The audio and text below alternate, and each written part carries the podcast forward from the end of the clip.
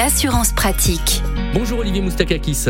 Bonjour Arnaud. Vous êtes le cofondateur du site assurland.com. On vous retrouve comme chaque semaine pour parler d'assurance et d'automobile. Et aujourd'hui, tiens, euh, le prêt de véhicule, le prêt de volant. Le prêt de volant, déjà, il faut le savoir, doit être occasionnel. Et le conducteur occasionnel doit bien évidemment avoir un permis valide. Ensuite, il y a plusieurs situations au niveau des contrats d'assurance. Parce que le prêt de volant peut être soit autorisé, avec ou sans condition, ou totalement interdit. Or, c'est souvent pour les véhicules haut de gamme ou les véhicules de collection, par exemple. En premier point, vérifiez ce que stipule votre contrat d'assurance avant de prêter votre véhicule. Or, s'il est autorisé, ce qui est le cas de, de nombreux contrats, à ce moment-là, il faut voir quelles sont les conditions. Est-ce que c'est autorisé uniquement aux membres de votre famille? Est-ce que c'est interdit aux jeunes conducteurs, avec ou sans majoration de franchise?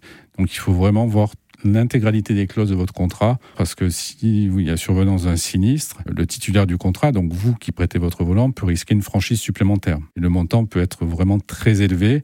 Et de la même façon, en cas d'accident, c'est vous qui êtes responsable. Donc encore une fois, euh, l'importance de contacter son assureur parce qu'avec tout ce que vous dites, on se dit que on connaît pas suffisamment ces contrats d'assurance. Alors c'est vrai que lire un contrat d'assurance, c'est pas forcément euh, quelque chose qui passionne les gens, mais il faut faire l'effort justement de regarder ces éléments-là parce qu'à partir du moment où vous prêtez votre volant, il y a des clauses qui vont s'appliquer, donc ça vaut réellement la peine de lire un peu en détail euh, ce qui est autorisé et ce qui ne l'est pas. Voilà, merci beaucoup pour tous ces très bons conseils, ces précieux conseils, Olivier Moustakakis. Vous êtes le cofondateur du site assurland.com. Merci beaucoup. Merci. Et on vous retrouve la semaine prochaine.